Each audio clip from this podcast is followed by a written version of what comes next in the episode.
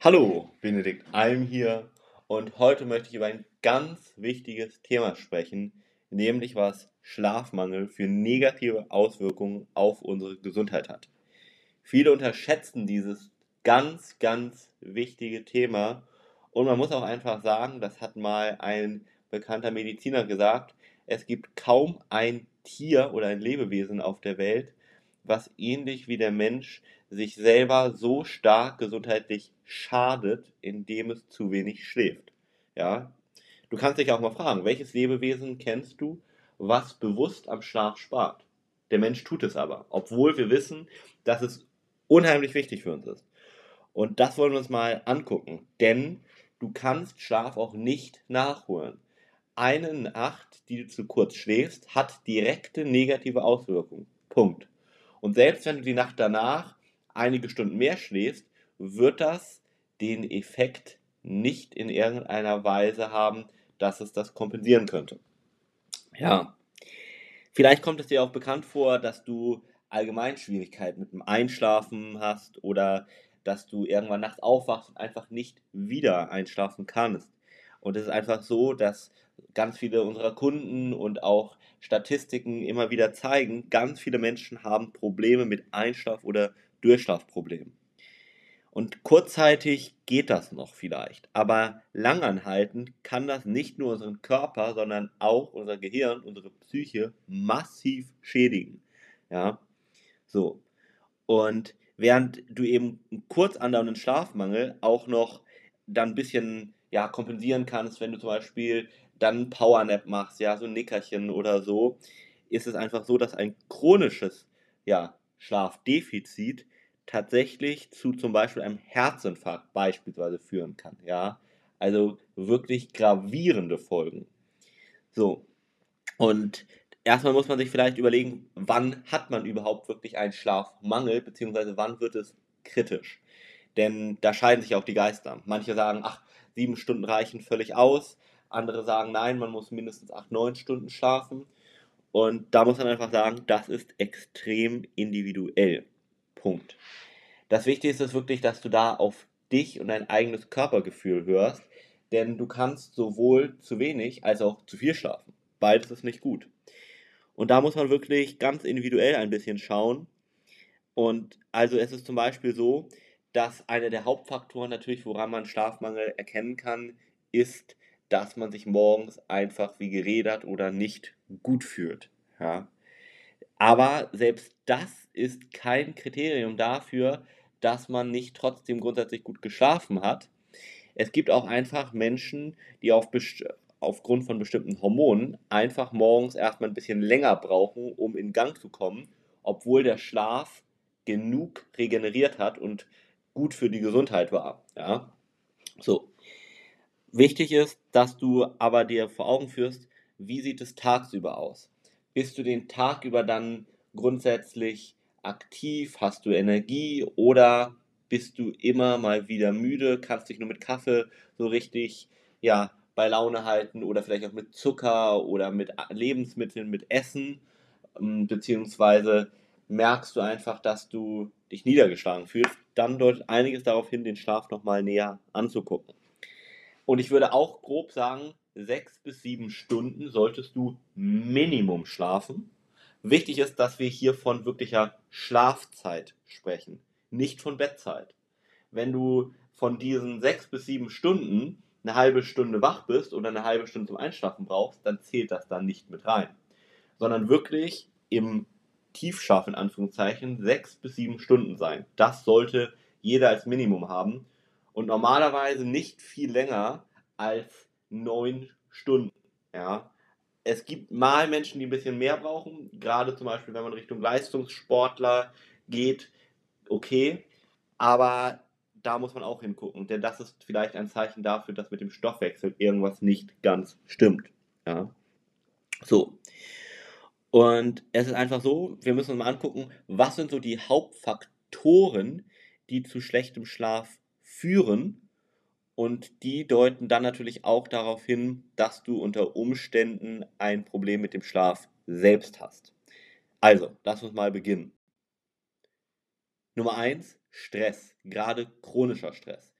Das heißt, wenn du einfach einen wahnsinnigen Erfolgs- oder Leistungsdruck hast, sei es auf der Arbeit oder auch im Privatleben.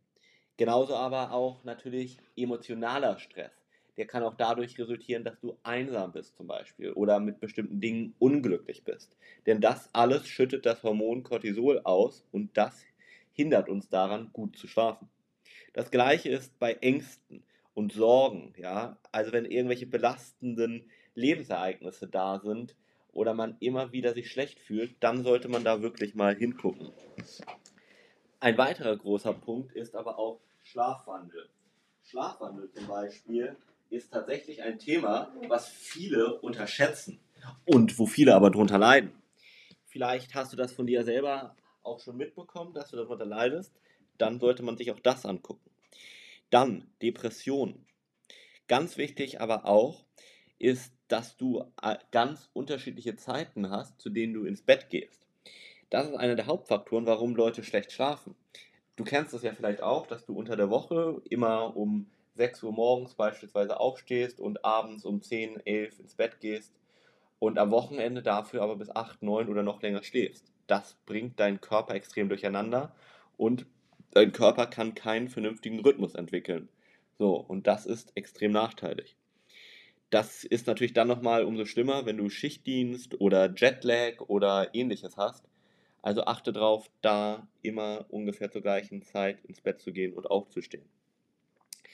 Dann, weiter sind zum Beispiel Schmerzen, chronische Schmerzen, vielleicht Rücken, Kopf, Nackenschmerzen, Knieschmerzen.